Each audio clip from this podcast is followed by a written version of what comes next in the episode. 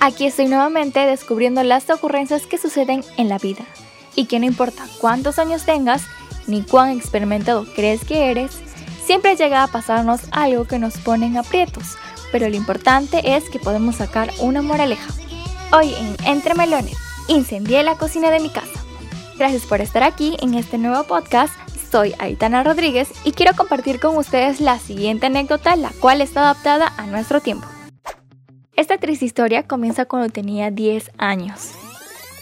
Oh sí, una inexperta. Y una amiga más grande de 12 años a la que le pondremos Cindy.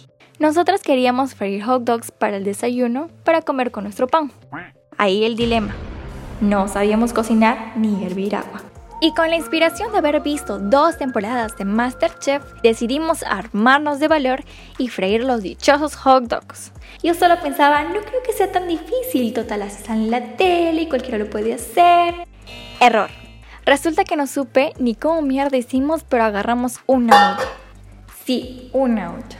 Y pues le echamos así nomás el hot dog como si fuera cualquier cosa. Y prendimos la cocina. En un abrir y cerrar de ojos, se empieza a quemar. Cindy y yo estábamos como, ¿qué está pasando? Ay, Diosito, no queremos morir. Y pues como niñas buenas decidimos esperar a ver lo que pasaba en vez de apagar la cocina. Oímos un flamazo bien potente. Cabe destacar que las dos estábamos solas, solísimas. Yo realmente estaba súper impactada y no pude decir ni una palabra.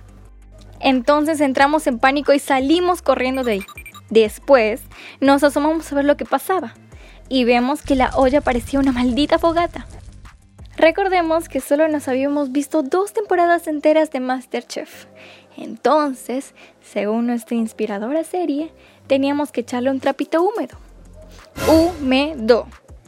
Pero no, le echamos un trapo bien tieso. Y pues explota la cosa esa y salen potentes llamas. Y yo estaba como casi llorando con miedo diciéndome, ay Diosito, por favor no me lleves, ahorita no. Me entró el pánico y se me ocurre llenar otra olla con agua y echarle.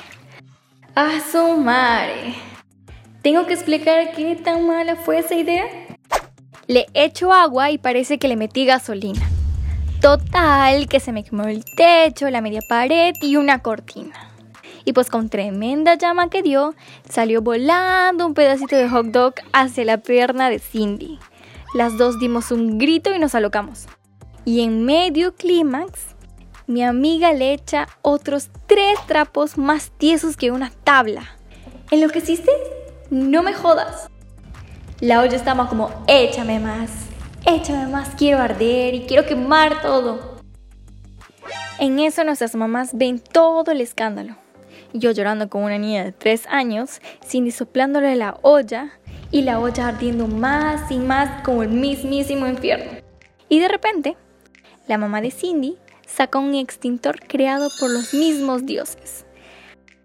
Ambas estábamos como que, ¿por qué no hicimos eso hace tiempo? ¿Es en serio?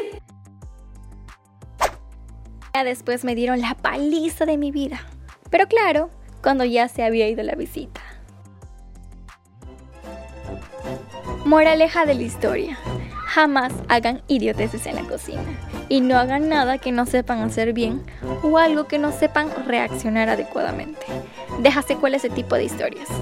Actualmente hasta me da miedo cocinar.